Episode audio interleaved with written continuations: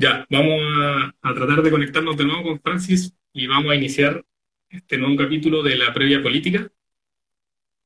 Eh, vamos a ver si la puedo invitar. Eh, bueno, hoy día vamos a conversar primero sobre el cambio de gabinete. Importante. Eh, bueno, lo que fue el cambio de gabinete, el discurso presidencial y también, bueno, un tema que, que ha sido importante en la semana, los papitos corazón. Papás, paguen sus pensiones. Ahí, por favor, denle plata a su hijo, como es posible. Así que vamos a estar hablando de eso hoy día y estamos tratando de conectarnos con Francis para poder iniciar la, el programa de hoy. Hola a todos, ahora estoy nuevamente acá. Ahí sí. Ya, bueno, como decía Rodrigo, el tema de hoy día es cambio de gabinete, cuenta pública y papitos corazón, que son los temas de la semana básicamente no pudimos hacer ayer la cuenta pública porque, o sea, el, el, envío porque estaba la cuenta pública, así que queda para, hoy día. ¿Qué te pareció la cuenta pública, Rodrigo? Vayamos de lleno al asunto. ¿A la cuenta pública o al cambio de gabinete? Cuenta pública primero. Ya, eh, bueno, yo, yo la encontré insípida, así, tome, no, eh, no esperaba mucho, eh, me quedé un poco así, esperaba de hecho que fuera peor, así en el sentido de que, de que insistiera de nuevo con esto de que hay un enemigo poderoso, eh, que no le teme a nada ni a nadie, con esas típicas frases cliché que ya me tienen así como harto, así como que yo creo que ya un poco a la gente lo tiene aburrido, pero no, ni siquiera dijo eso, así como que fue un, un discurso como sin ninguna propuesta. Yo no vi nada importante, exceptuando algunas cosas, le quitó algunos proyectos, se, apropió de algunos proyectos que venían de la oposición. Eh, yo creo que es uno que vamos a conversar después este del pago de las pensiones alimenticias. Y, pero el resto de las cosas que ofreció primero se enmarcaron en la reactivación económica, que no es nada nuevo. Eh, ofreció una, ofreció un poco de subsidios habitacionales, como 45 mil, pero no un número distinto a lo que se venía haciendo años anteriores. Años anteriores también hay una política un poco similar. Entonces, yo encontré que fue insípida, así como que no tuvo mucho gusto nada, no ofreció nada.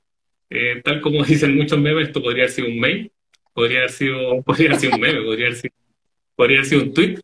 Y, borrado las dos horas de discurso, porque igual uno se mete para ver que, cómo se viene la cosa para, el próximo año, pues, pero no, no, no hubo mucho de eso, así que yo lo encontré fome, de verdad, un poco fome y repetitiva, pero por lo menos, así, lo único que le rescato es que no cayó en esos típicos clichés que venían sus discursos desde el 18 de octubre del enemigo poderoso, así que lo único pero yo siento que no cayó en esos clichés del enemigo poderoso, pero básicamente su discurso fue muy similar al, al de siempre, en el sentido de mm. que para él el 18 de octubre solo es violencia, no pasó nada.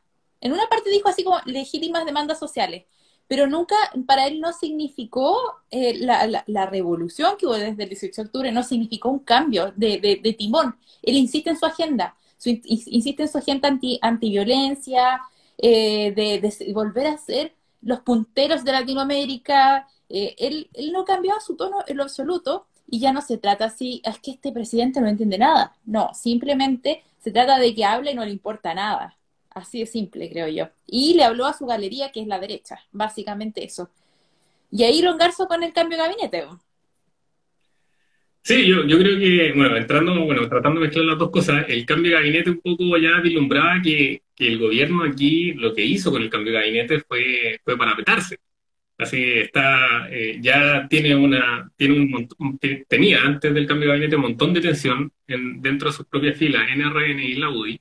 Eh, corta hace, hace, hace, un acribillamiento público porque, porque se, ahí, ahí se mandó a guardar hacia a desborde y a la mano. Dijo ya, váyanse para acá, así, vénganse para acá, pero dejen de hablar tonteras y, y generarme problemas acá fuera del, del gobierno.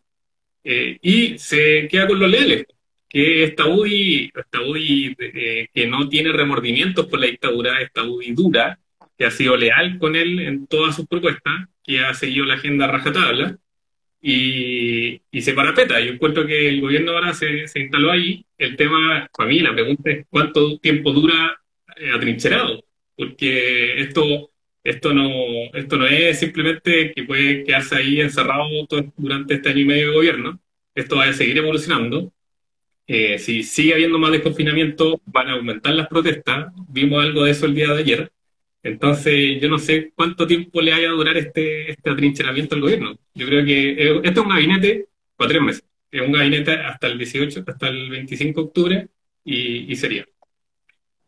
Sabes que yo no estoy tan de acuerdo. Creo que el, este es un gabinete para la tercera parte del gobierno que básicamente va a ser sobrevivir con los menores daños posibles al modelo de aquí a que cambie a que, a que cambie gobierno y a que exista el que se haga el plebiscito y, y se hagan las próximas elecciones y básicamente va a ser tratar de hacer que flote el modelo actual. ¿Por qué? Porque ellos ven que el modelo actual peligra, que sus privilegios peligran.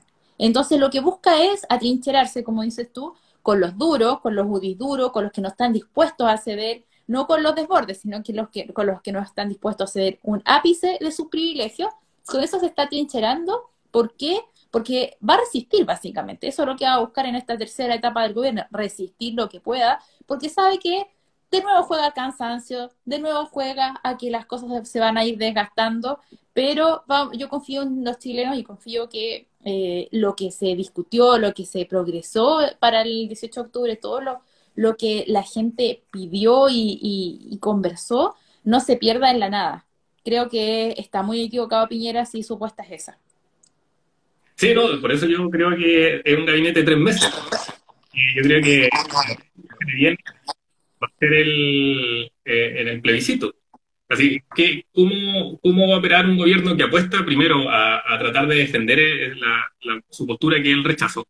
Cuando el apruebo gane, así yo espero, así me yo apuesto a que el apruebo va a ganar cercano al 80 o sobre el 80%. Como que eso, como, así las encuestas lo vienen diciendo hace rato, y, la, bueno, la convención mixta, que también es la apuesta del gobierno, también va a perder. Aquí yo creo, bueno, ahí eh, mi, mi, apuesta es que va a ser por un poco menos, va a ser como entre el 60%, pero, pero con esos números el gobierno vuelve a perder. Entonces, eh, vamos a tener durante un tiempo eh, el proceso electoral, este proceso de, de, campaña, que bueno, que bueno, a todos nos gusta mucho, pero, pero ese, ese proceso se va a acabar. Va a llegar el, el, plebiscito y después vamos a volver a, bueno, ahora vienen otras elecciones, pero después vuelve un vacío. Entonces, lo que yo tengo el temor es que como el gobierno va a pretender gobernar con este gabinete, que está pensado yo creo para estos tres meses, durante un año y medio porque después de esto, después del plebiscito, tiene que ver qué, qué hace con las reformas sociales, tiene que hacer algo. Y aquí, bueno, aquí lo, lo, lo, lo vuelvo a, a, unir con el tema del discurso de ayer, que no hay propuesta. No, no hay nada contundente en reformas sociales que uno diga, oye, vamos por lo menos a intentar dialogar, con, ni siquiera con la oposición, o por último dialogar con la ciudadanía. Aquí, por, por último, háganse cargo de lo que está pidiendo la ciudadanía, que que son mejores derechos sociales. Claro. A ver, sobre un punto importante que hay que hablar es el factor desbordes, porque teníamos a una persona en la derecha que era capaz de eh, hacer un enlace con la oposición y era capaz de, eh, hacer esta derecha popular, eh, entre comillas, populista, que buscaba en el fondo eh, mayores derechos sociales. En el fondo era, era ahí una, una, pieza incómoda dentro de la derecha, pero que tenía harto respaldo en el interior de RN. Va y lo pone en el Ministerio de Defensa. Mm. ¿Por qué, qué, crees tú, Rodrigo? ¿Por qué pone este, por qué hace, por qué? O sea, uno puede tener muchas teorías de por qué Piñera eh, lo pone ahí, porque efectivamente lo neutraliza. Pero ¿por qué Desbordes acepta algo? ¿Acepta esta situación? No, yo creo que aquí yo, mis teorías son más, más al estilo del padrino. Yo creo que a Borde le pusieron la pistola en la mesa y Deportes no tuvo otra opción que, que irse y así abandonar la cancha, sino no tuvo otra opción que salir del tablero.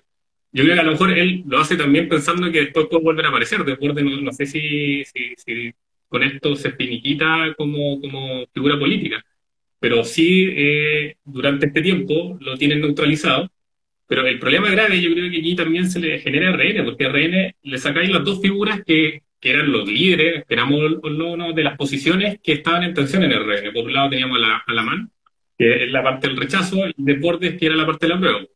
Descabezan RN, y RN en todo este proceso de aquí para adelante, que es el tema del plebiscito, y después el sinfín de elecciones que tenemos por delante, se queda sin liderazgo.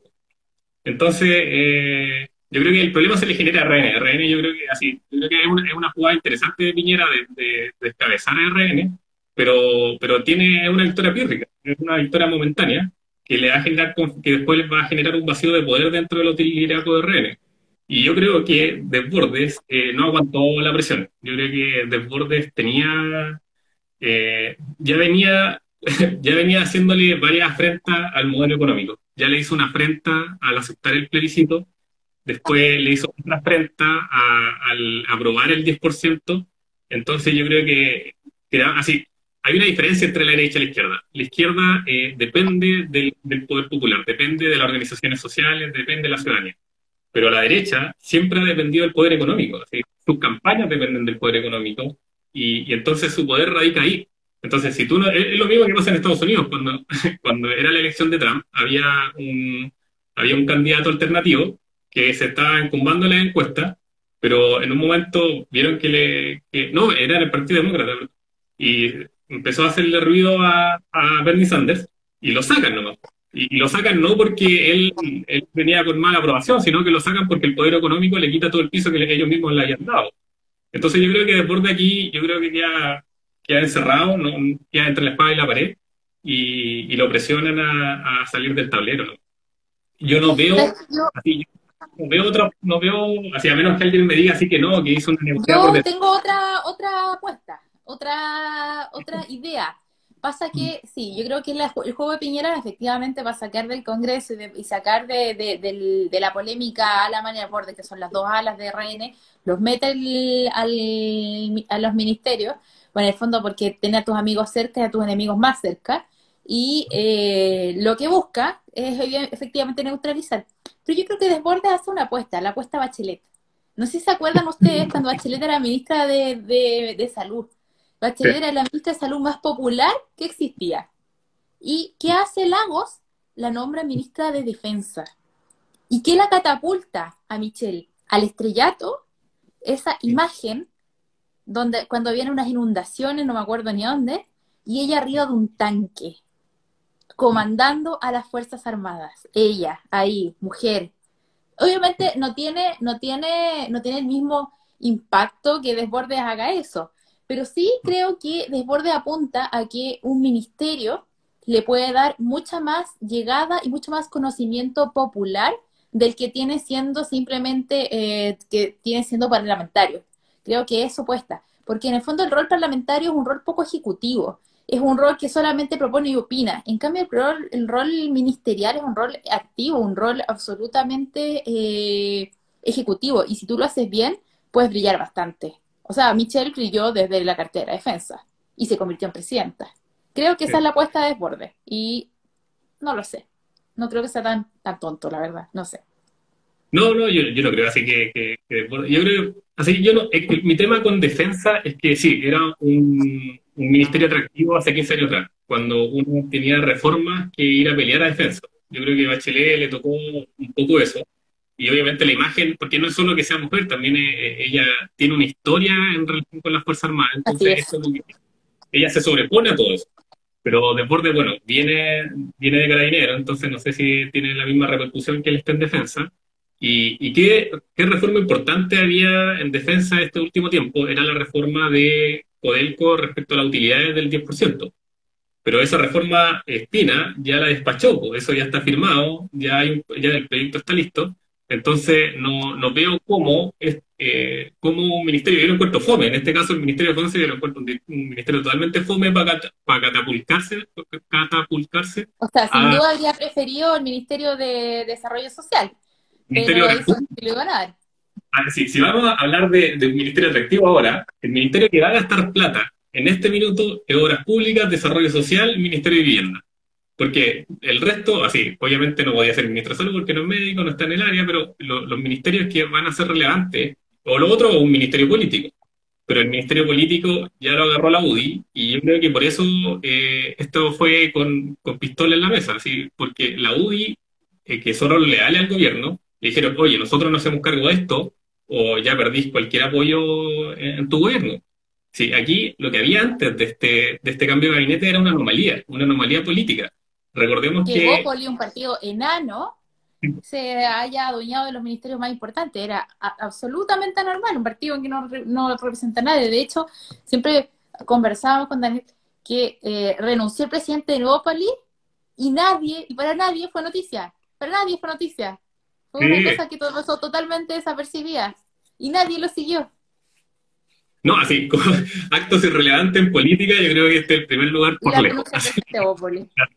Ahí a la a no tuvo ningún. Así, yo creo que él sale también del tablero porque, por lo mismo, así, no, no era. Se sale para, yo creo que no, no agarrar la esquina de, del acribillamiento que, que se venía.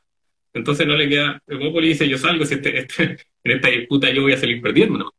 Porque aquí estamos hablando de dos pesos pesados, que es Reina y la UDI, que tienen 20, 30 diputados, y Evópolis que tiene solo 6. Entonces, es una anomalía, así, recordando un poco el gobierno Bachelet, Bachelet, este eh, juego de poder puro, así.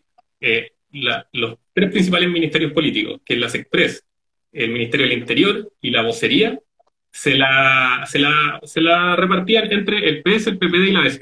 Y eso hacía un equilibrio de poder. Y uno decía, oye, aquí, así estamos juntos en este gobierno, ya obviamente comandamos este, este, este arco entre todos. Y también le echamos mano también al Congreso a través de nuestros ministros, y así vamos aprobando leyes. Pero con, con Blumel, eso no pasó ni por ese caso. No. Oye, la René dice, el que va sin que lo echen, vuelve sin que lo llamen. Hablando ahora de, de los ministros UDI, ¿Qué, podemos decir de Bellolio y de Víctor Pérez? Mm. Yo voy a partir por Bellolio. Encuentro que es un pésimo vocero. Encuentro que es una persona que eh, tiene como un buen, un buen como, como en el fondo, cierto, un atractivo político, porque es joven, es de derecha, es como no por progre, pero es como más, más liberal, por decirlo de alguna forma. Sin embargo, creo que es una persona que se descontrola muy fácilmente. Otra vez que era un poco como pasivo-agresivo, porque es verdad, él se descontrola muy fácilmente. Y eso no puede ser en una vocería de gobierno. Es, es, pésimo. Ahora, yo ahí, si veamos qué pasa, eh, uno en, esto de, la política y, en la práctica de la política uno va aprendiendo mucho en la medida que eh, va practicando y puede ser que, bueno, ahora uno le ve pocas intervenciones y las veces que lo ve cae en eso. Le pasó hace poco con el... Sí, le, le, pasó hace poco con Elizalde en una cuestión que, bueno, una discusión que era un poco nada del otro mundo y como que quedó ahí descompensado porque le hablaron de, que, le están le están diciendo cosas por WhatsApp y es como que se como que se espantó un poco. Pero, pero yo creo que Belolio, así, yo creo, no sé si lo va a hacer bien o mal, yo creo que eh, lo pone la UDI ahí para poner su peso encima, para decir, oye, aquí estoy yo, pongo los ministros importantes, pongo sería y pongo interior, y, y pone a las personas, yo creo que ahí le da un poco de frescura al gabinete, yo creo que eso sí es cierto. Oye, y Víctor Pérez? Lamentable, ¿eh? Lamentable. O sea, despreciable, esa es la palabra, despreciable. Que un pinochetista pase al Ministerio de, del Interior. Es totalmente despreciable. Más encima cercano con la dignidad, es, es, totalmente despreciable. Esa es la palabra con la que yo lo definiría. No, y aquí, aquí yo creo que eh, vemos un poco este, esta, esta siempre discurso de Piñera, que él siempre intentó como desmarcarse la dictadura, pero con esta estamos claros que nunca fue un tema realmente importante para él, así yo creo que él se desmarcaba de la dictadura porque simplemente no le era, no le daba réditos políticos, porque obviamente significa cargar con un peso que para él no, no, no era ningún beneficio.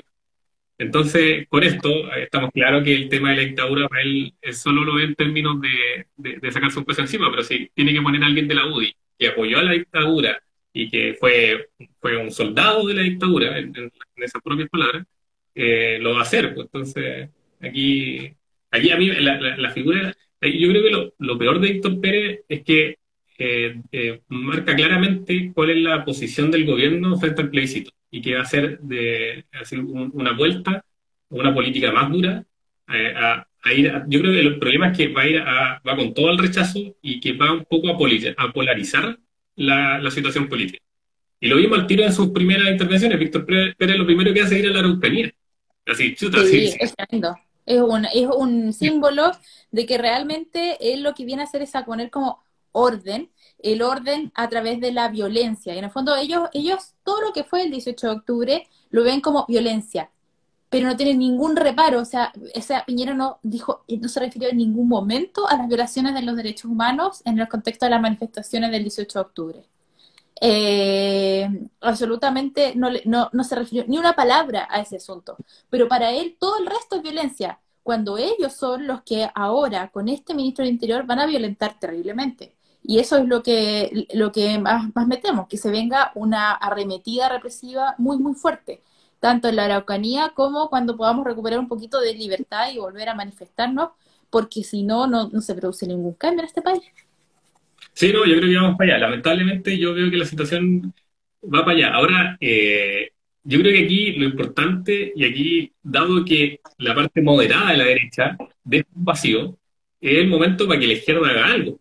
yo creo que el gobierno, vemos cómo el gobierno hace sus movimientos políticos para allá para acá, pero si la izquierda no es capaz de dar un discurso eh, que, sea transversal, así transversal aquí, obviamente así tiene que ser un discurso progresista, pero también sea capaz de atraer sectores más moderados de, del centro político, y que le dé un poco de estabilidad y gobernabilidad a la situación, eh, esto se puede tensionar. Así, el problema que tenemos que vamos a ver un aumento quizás de las protestas sociales y, que va a tener el mismo o más nivel de violencia que había antes. Entonces, bueno, la, estructura política debiera atender a los tres tercios, necesariamente, porque tenemos un, un Congreso que eh, ya no tiene binominal, entonces no hay ninguna razón para seguir manteniendo una política binominal a través de partidos. Entonces debiera atender más es a los tres tercios que no ha atendido tanto, sino que está muy, muy disgregado. Eh, mm. Creo que el plebiscito va a ser la oportunidad donde se una un poco más la izquierda, porque si no vamos a salir muy, muy mal, eh, y, y, de a poco volver a los tres tercios. En cuanto al, al discurso de ayer, ¿qué te mm. pareció esto de saltarse las disculpas, Rodrigo? O sea, Piñera no es capaz de pronunciar una disculpa a él personalmente no lo puede hacer. Porque la cosa, eh, la disculpa estaba en el teleprompter y él no fue capaz de pronunciarla. Eso te demuestra su falta de empatía con la gente. Le da lo mismo a la gente. Él viene a gobernar con los privilegiados.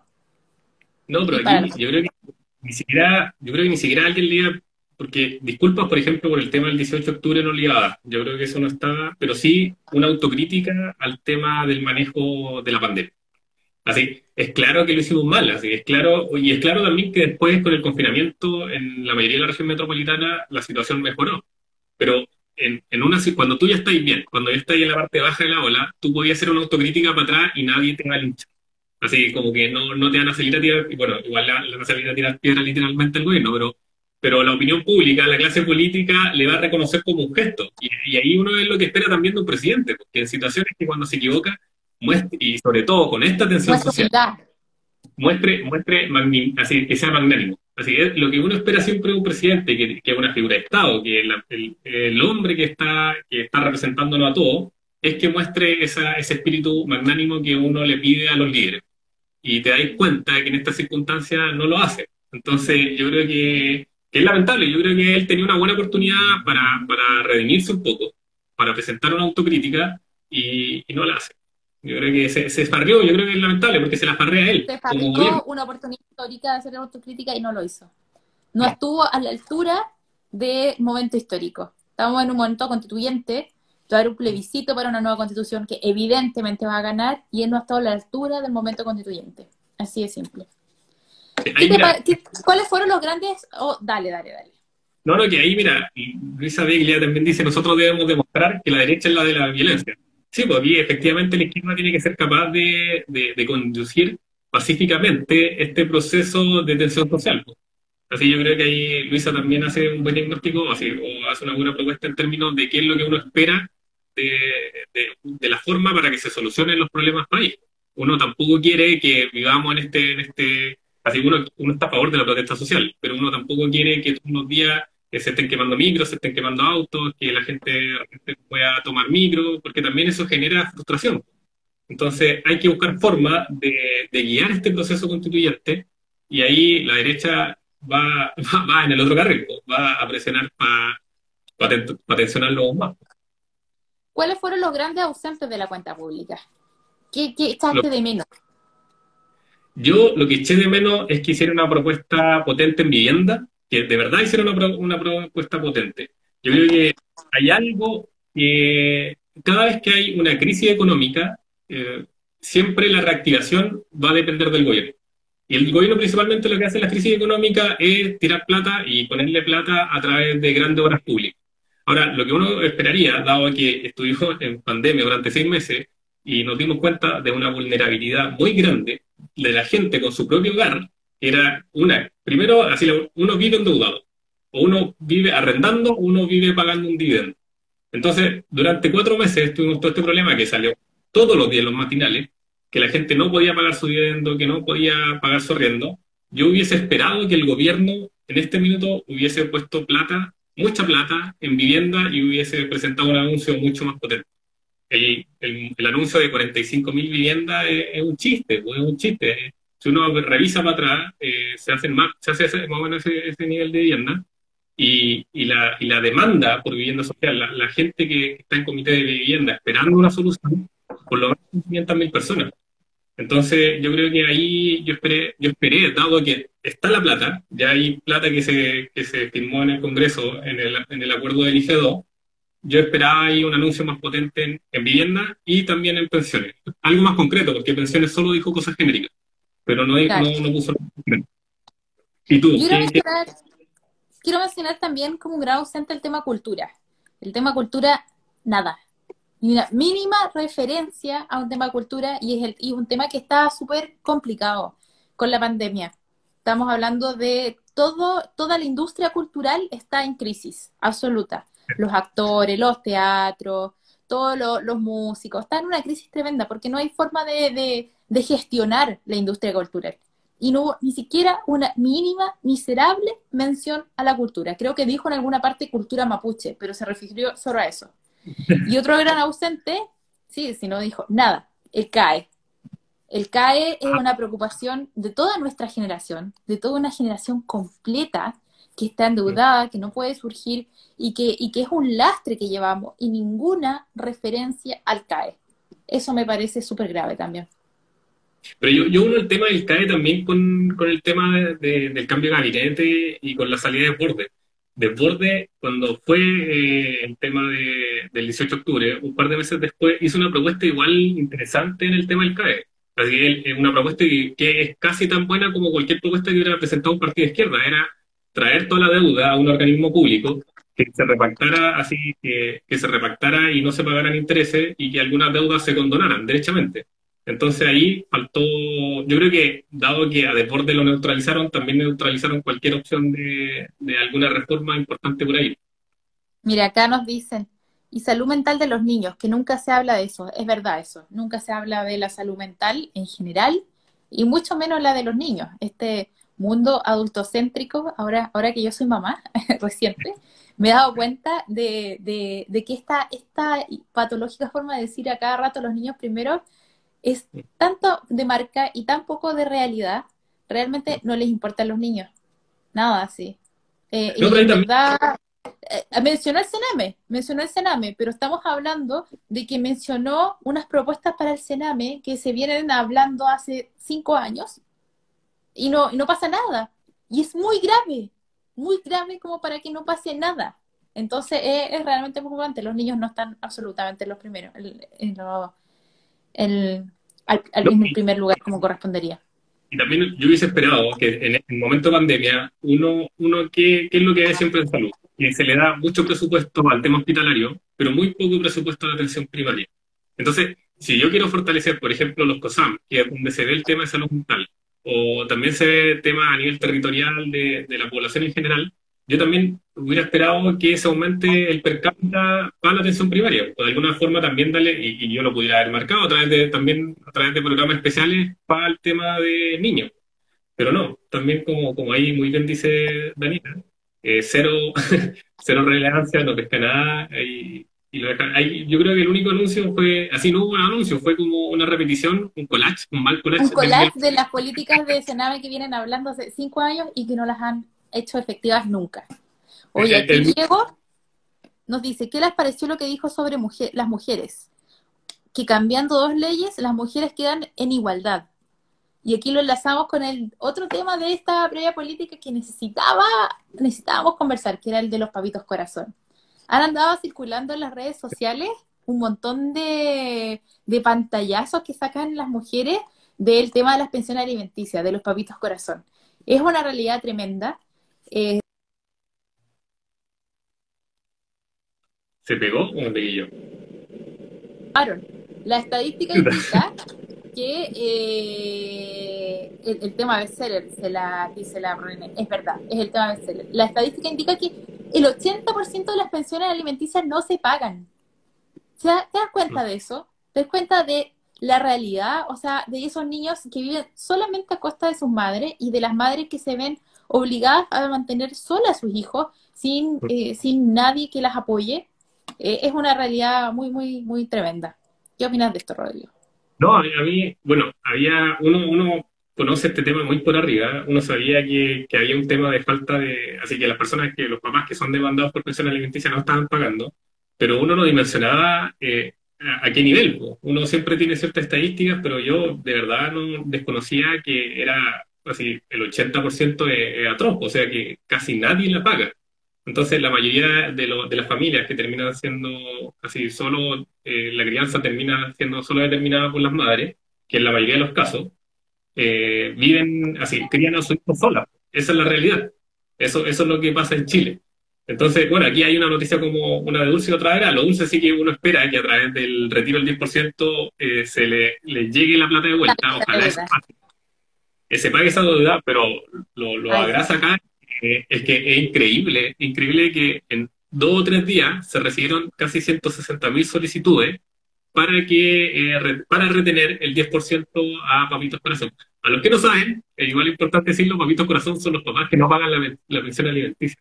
Eh, hay algunos que realmente no, no... gente que no cachaba el concepto. Mm. Eh, bueno, un tema, un tema relevante también en relación a eso es que eh, han empezado a circular además los pantallazos de los papitos corazón que son como chistosos, porque en realidad es una realidad bien, bien grave, mm. que ellos prefieran no retirar el 10% para que no le llegue ni un peso a ese hijo y a esa, y particularmente a la mamá de ese hijo. Porque en el fondo lo que hacen, hay un artículo del mostrador que se los recomiendo, que eh, eh, habla sobre este tema. ¿Por qué los papitos corazón prefieren no retirar ni un peso de la AFP con tal de que no le llegue nada al, hijo ni a la mamá, con tal que no le quiten lo suyo. Porque al final es un juego de poder, es una cosa de que ellos creen que se lo ganaron con el sudor de su, de su con su sudor y eh, eh, en el fondo le están quitando algo de ellos. Y no asumen, primero no asumen como una responsabilidad, que son sus hijos también, y segundo, eh, es una forma de controlar a la mujer, porque claramente ellos prefieren eh, no pagar para que la mujer, en el fondo, no se gaste la plata que, eh, que, mantener bien a su hijo. Es, tremendo. Es despecho, eso dice la verdad, es despecho, dice aquí una panelista virtual. no, pero aquí yo lo encuentro miserable, realmente miserable. Es terrible que, bueno, aquí eh, ponen la calculadora al más frío nivel y de verdad prefieren guardarse esa plata antes que, que traspasarla a la mamá. Y aquí, aquí un poco lo, terrible es que te das cuenta que los papás son muy poco conscientes de lo que significa el trabajo de la crianza. Porque muchas veces, ¿qué es lo que yo creo? Me imagino que deben estar pensando esto. Así que, oye, ¿cuánto sale el colegio? Ya, 30 mil pesos. ¿Cuánto sale la alimentación? 60 mil pesos. Ya, y van calculando, y como que eso sería. Como que son las 150 lucas que ponía en, en, tu planilla. Ah, listo, le paso 150. No, no estoy de acuerdo con las 300 lucas que me obliga a pagar el, la demanda y pago lo que quiero. Siendo que igual el trabajo de, criar es un trabajo de jornada completa. Entonces, más allá, así ese es el tema. Yo creo que aquí, aquí en, este, en este momento, a nivel de política pública, hay un nulo reconocimiento a la crianza de los hijos por parte de las madres, que lo vemos en muchas cosas, pues no solo lo vemos en este tema, también lo vemos en el tema pensiones, también lo vemos eh, aquí, bueno, se pasan todos los temas de género, donde no se reconoce el trabajo el trabajo del hogar, no se reconoce a las mujeres sobre todo el trabajo del hogar, que sin eso los hombres estaríamos vueltos locos, hay que reconocerlo. un montón de veces sobre nuestras madres que hicieron principalmente esa pega, y los padres eran proveedores, pero no se hacían cargo de, de, la crianza en general, que se la cargaban a la madre y, y le dejaban todo el peso. Ese es el trabajo de cuidados y hay un par de estudios que hablan cuánto del PIB, no, no tengo las cifras, yo no soy muy buena para las cifras, pero cuánto del PIB porcentaje del PIB es ese trabajo gratuito que hacen las mujeres al cuidar. El cuidado, el trabajo de cuidado, el cuidado de mantener el hogar, el cuidado de mantener a los hijos, a cuidar a los adultos mayores. Eso es, eso es medible económicamente y es un porcentaje importante del PIB y no tiene ningún reconocimiento ni social ni tampoco ningún reconocimiento económico. Ayer en la cuenta del presidente, las eh, medidas de género fueron realmente risibles. O sea, realmente no entiende nada de la agenda de género. Eso lo ha demostrado con las ministras que ha puesto, que no tiene, la, que duró como una semana, la actual ministra que no le pega mucho al tema tampoco, que en el fondo eh, no, no, tiene ningún, ninguna eh, pretensión de hacer algo más importante a nivel de agenda de género. Para él simplemente es, la propuesta del 10%, que me parece súper rescatable, que hay que hacerlo, que en el fondo se obligue a, a los papitos corazón a retirar el 10%, que lo pueda hacer el tribunal. Eh, y eh, no me acuerdo la otra propuesta, pero ah, el tema de, aumentar las penas por, por, la, por el tema de, la, del caso, básicamente se refirió como al caso de al caso de Temuco. Sí el caso de, bueno, el femicidio que le... El femicidio. no, no, no, no, el, el, la niña que se suicidó. sí, pues, pero la, le habían puesto una palabra que yo no, no, la conocía, que era como reconocer el femicidio cuando es por violación, reconocerlo, no, no, recuerdo la palabra que se había fijado, que era como femicidio, algo así. Pero era, era, porque aquí no era un suicidio porque, por cualquier razón, era un suicidio por violación, pues, entonces eh, otra connotación. Sí. Aquí yo creo que el gobierno, directamente esto de los niños primero y en el tema de género está, está asignado. Suicidio femicida se llama, exacto. Fue un suicidio femicida, totalmente. ese es el concepto. Yo creo que aquí el gobierno sería asignado porque el gobierno tenía una propuesta para los niños. Había una propuesta que fue muy discutida en su momento que tenía que ver con sala cuna universal. El gobierno ah. Este proyecto y era, era una demanda igual sentida. Yo creo que el gobierno con esta, con así, cuando uno la veía el solo el título, se ganaba un poroto porque uno ve la cifra y es cierto, un montón de mujeres no pueden salir a trabajar por, por el tema de los cuidados de los hijos y era una forma también de, eh, es una política importante en temas de género. Pero, ¿cuál fue la intención aquí del gobierno? Fue de nuevo meter el tema de, de los colegios particulares en este caso hacer un voucher para, que, para que en el fondo en el, en el rubro del cuidado de los niños haya emprendimientos. En el fondo puede poner un negocio en la educación eh, preescolar. Hacer, hacer de la educación preescolar un nuevo campo de negocio, que eso desperta a la derecha. Sí, pues en vez, en vez de, lanzarse con esto, que, que, le hubiera significado también reconocimiento en este tipo de políticas que, digámoslo, así la concertación se quedó un poco al debe el tema de salud universal durante los últimos 15 años de gobierno se hicieron avances, ¿cierto? Pero, pero falta una política más contundente y lo que uno hubiese esperado es que el gobierno, si tenía un discurso de los niños primero, eh, agarro dos o tres temas, agarro el Sename, agarro el tema de la universal, agarro el tema de preescolar y ya tengo una política más amplia. Pero en las tres cosas son simplemente títulos. Entonces, de nuevo, yo creo que nos quedamos en esto como de, de mucha, de mucho, de, mucha algarabía, así como eh, grandes títulos que, así se ven importantes, se ven potentes, pero por detrás hay cero contenido y cero política pública al final. Dice, acá Dani dice, ojo, que no consideran en la sala cuna universal el tema del apego seguro que es tan importante para generar adultos sanos, absolutamente. Para la sala universal pone nuevamente la figura del sostenedor y el lucro, absolutamente. Buscan la figura del sostenedor y la figura del lucro. Y claro, yo, yo entiendo también lo que dice la Dani, que básicamente es a la cuna para los niños y claro, no, no, no se refiere a ninguna parte del al apego a, a, la necesidad de la madre de estar con su hijo y la necesidad de que el padre se involucre más tiempo en la crianza, que solo tiene cinco días de postnatal, esa cuestión es inadmisible. Porque no puede, no puede hacer apego un padre con cinco días de postnatal, esa cuestión es irrisoria. Entonces, ¿qué hacemos nuevamente? Poner la carga sobre la mujer, permanentemente. Entonces, eh, ahí, por ahí deberían ir las políticas públicas, pero de este gobierno, ¿qué más se puede esperar? Aquí el natal para el hombre también no hubiese sido potente. aquí había otra política y uno podría, si uno no hubiera esperado que te dieran seis meses, uno hubiera dicho, oye, ya, se entiende que las condiciones políticas y económicas no están para, para eh, en este tema en particular, para poner tanta, tanta plata, pero partamos por algo, partamos de cinco días a un mes, por último sino para después ir de a poco avanzando. Yo esperaría que en un futuro lleguemos a dos o tres meses y, y, ser más equitativo en las labores del hogar y sobre todo en la parte de la crianza. Que, uno, por lo menos cuando me toque tener hijos, yo la única opción que me queda es tomar vacaciones. Pero no hay opción para que yo por lo menos esté dos o tres meses en los primeros años, no, es bien difícil. Así es.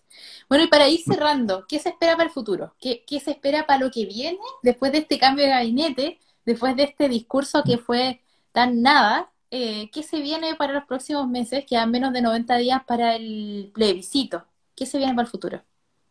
Yo creo que aquí, eh, yo lo que veo es que depende de la izquierda, depende de los partidos de oposición y también de la ciudadanía, cómo logra eh, articularse por el plebiscito. Yo creo que ya, bueno, políticas públicas no van a haber y, y así políticas públicas que sean importantes discutir. Yo creo que el tema previsional va a ser otro tema, pero va, a estar en el Congreso y, tampoco eso va a ocupar la agenda. Así uno no lo va a ver, pero no va a tener la misma emoción que tuvo el retiro del 10%, porque son discusiones más largas y son más tediosas. Entonces yo creo que aquí el que tiene la pelota sobre el piso es la izquierda y vamos a ver qué hace, porque es un problema. Aquí yo no sé si la izquierda está así, se ha fortalecido con este del 10%, pero no sé si es solo un síntoma y no sé si e, eso muestra una articulación mayor, que eso es lo que uno espera, o por lo menos algunos esperamos. No sé cómo lo has visto. Mira, yo ayer me quedo, me quedo con los cacerolazos de ayer. A las 8 de la noche en punto estaba haciendo dormir a mi guagua y empiezo a escuchar mm. cacerolazos. Y te salta el corazón. Es terrible porque la guagua no se duerme, bueno, da lo mismo. Pero te salta el corazón como de emoción. ¿Por qué? Porque sentís que la gente no está durmiendo. Pese a que estamos encerrados, pese a que estamos con una pandemia encima, todos preocupados por la situación, la gente no está durmiendo. La gente sigue despierta y sigue pensando que este es el momento de hacer cambios trascendentales. Este es un momento histórico, es un momento constituyente que empezó el 18 de octubre y no hay que desaprovecharlo. Así que yo creo que eh, el rol de los partidos de izquierda es unirse. Eh, la izquierda cuando va dividida siempre, siempre hay problemas, versus la derecha que siempre sabe que les da lo mismo al final cómo, pero saben unirse porque tienen que mantener sus privilegios. La, izquierda siempre nos dividimos y esa cuestión tiene que terminar.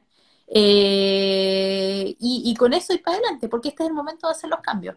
Se viene el 18 de octubre y, y, aunque haya pandemia o no, tenemos que defender el plebiscito a toda costa, salir a votar con seguridad, pero defender este momento a toda costa. Mira, ahí María Luisa dice que ayer hubo mil detenidos por el tema de las protestas, ojo. Sí, ahí es un tema, es un tema no menor. Yo creo que, es que por eso, yo creo que por lo mismo, si la izquierda es capaz de, sintonizar un poco, de seguir sintonizando, porque yo creo que en este último tiempo lo ha hecho más, eh, y es capaz de empezar a, definir un programa o propuestas de gobierno, eh, yo veo más razonable que, que se canalice el malestar social. Pero si siguen todos tirando por cualquier parte, yo creo que en la calle se va a resolver la tensión. Y eso no siempre termina bien. Así hay que hacer más presión. del alza en las encuestas de Huawei, superando a la BIN? Uh, para eso tenemos... Uh. ¿Ah? para eso podemos hacer un programa completo. Ahí podemos hablar de ese un tema para... Uh, eh, igual es, es, bastante eh, importante eso, porque porque Javi es una persona, eh, muy, yo, yo considero que es un hombre muy inteligente. Eh, él ha logrado, con las pocas herramientas que tiene un municipio, hacer políticas públicas, algo que ningún municipio había podido hacer. O sea, la Lavín con sus millones de pesos, lo único que había hecho es una playa, eh, Las Condes. Mm. En cambio, Javi, con una municipalidad que no es tan pudiente, ha hecho políticas públicas reales y ha cambiado la cara de los municipios. O sea, las políticas que ha hecho las han copiado todos los municipios de Chile. Entonces, a mí me parece una persona bastante potente. El problema que tiene, que es evidente que todos vemos, es que eh, no sé si concite el apoyo de toda la izquierda y particularmente de la centro izquierda. Ese es el mm. problema más grande detrás de la figura de Jadwe. ¿Cómo concitamos, cómo, cómo no, no es una figura que concite un apoyo transversal dentro de la centro izquierda? Entonces ahí es, es, es más, más compleja la cosa. Eh, necesariamente la izquierda tiene que empezar a buscar figuras, no tenemos ninguna, y tenemos que empezar a, salir a buscar figuras que, podamos proyectar. No, pero yo creo que es lo mismo. Así, yo creo, bueno, estoy de acuerdo en, tu análisis de Java. Yo creo que ha sido bien inteligente en posicionarse y, es una figura potente dentro de la izquierda. El tema sí, pues, es como. El, tema no es solo su candidatura, porque yo creo que su candidatura genera mucha atención porque él arrastra con algunas cosas. Por ejemplo, cuando le hablan de Venezuela, él defiende el proceso venezolano y uno puede defender ciertas cosas, pero, pero la actuación de Maduro como que en, un minuto para cualquiera es indefendible. Así yo creo que él cayó derechamente en un gobierno autoritario, eh, partió democráticamente porque lo eligieron popularmente, pero devino en un autoritarismo terrible y, y, donde el pueblo venezolano termina asumiendo los costos de, este, de toda esta situación. Y como que a ellos les gusta cargar con esta mochila, como que uno no tiene por qué estar defendiendo los procesos políticos de todos los países, y pueden haber procesos de izquierda que se equivoquen, Entonces, eh, ahí yo creo que es un problema como de defender eso de Jaude, y, y yo creo que tiene, si quiere, quiere eh, ganar el centro político, tiene que ser eh, ahí un poco más tuto y desentenderse de ciertas cosas o, o, no cargar con ciertas cosas que no le corresponden, así como, ¿para qué? ¿Para qué hablar de eso? Entonces, por ahí dicen, tenemos a Álvaro Elizalde. Yo creo que dentro del PS la carta es Monte. Uh, Elizalde no calienta a nadie. Sí, sí yo lo Lamentable. Lamentable. No, no, no apoyo. No, no sé, yo, yo creo que, yo creo que eh, la, las nuevas figuras no van a salir del PS. Mm. No van a salir del PS, porque el PS lamentablemente, bueno, podemos discutirlo también un programa entero, pero, pero la gente ya dejó de confiar en ese partido porque lamentablemente no ha dado el ancho eh, en una situación tan importante como fue el 18 de octubre, ni en las últimas... Eh, eh, ni en los últimos años, la verdad. Yo creo que el, el PS tiene, tiene ciertos problemas así, de, yo creo que tiene problemas de democracia interna. Ahora, así, a pesar de, de, todas las críticas que le podemos hacer a, al Partido Socialista, el Partido Socialista es el partido un poco bisagra para poder conversar con, la centro, con el centro político. Así, si tú voy a invitar a, a, una candidatura para que te apoye el PPD, así tenéis que estar con el PS al lado, así inevitable. Entonces, así pues, yo creo que el PS tiene que, tiene que hacer lo que hizo en la anterior, tiene que poner un candidato y llevarlo a primaria. Y ahí discutir el programa. Así, yo creo que el problema de Jaude es que él está partiendo al principio, así, él parte primero con el nombre antes de partir con el programa. Y lo primero que debería haber hecho en, este, en esta situación es, a ver, oye, concordemos un programa y de ahí decíamos... Igual pensemos que todavía no ha partido, solamente dijo, estoy disponible, que es lo que dicen todos los, los candidatos cuando quieren, estoy disponible. No sabemos. Así que, así que, veamos, veamos qué pasa esta próxima semana con Jaude, con este nuevo Sí. gabinete desplegado y eh, ya, ya con esta tercera fase, tercera y última fase del gobierno. Ya, eso, nos estamos diciendo. Muchas gracias por sintonizar. Eh, vamos a estar todos los viernes. Bueno, realmente podemos cambiar el día, pero vamos a estar avisando. Así que ahí nos vemos hasta Todos la los próxima. viernes vamos a empezar, vamos a seguir discutiendo la previa política. La idea es después irse al, ca- al carrete virtual de Zoom, pero por el momento eh, la previa. Muchas gracias, Ya. chiquillos, y nos vemos. Chao, Adiós a chao. todos. Chao, chao.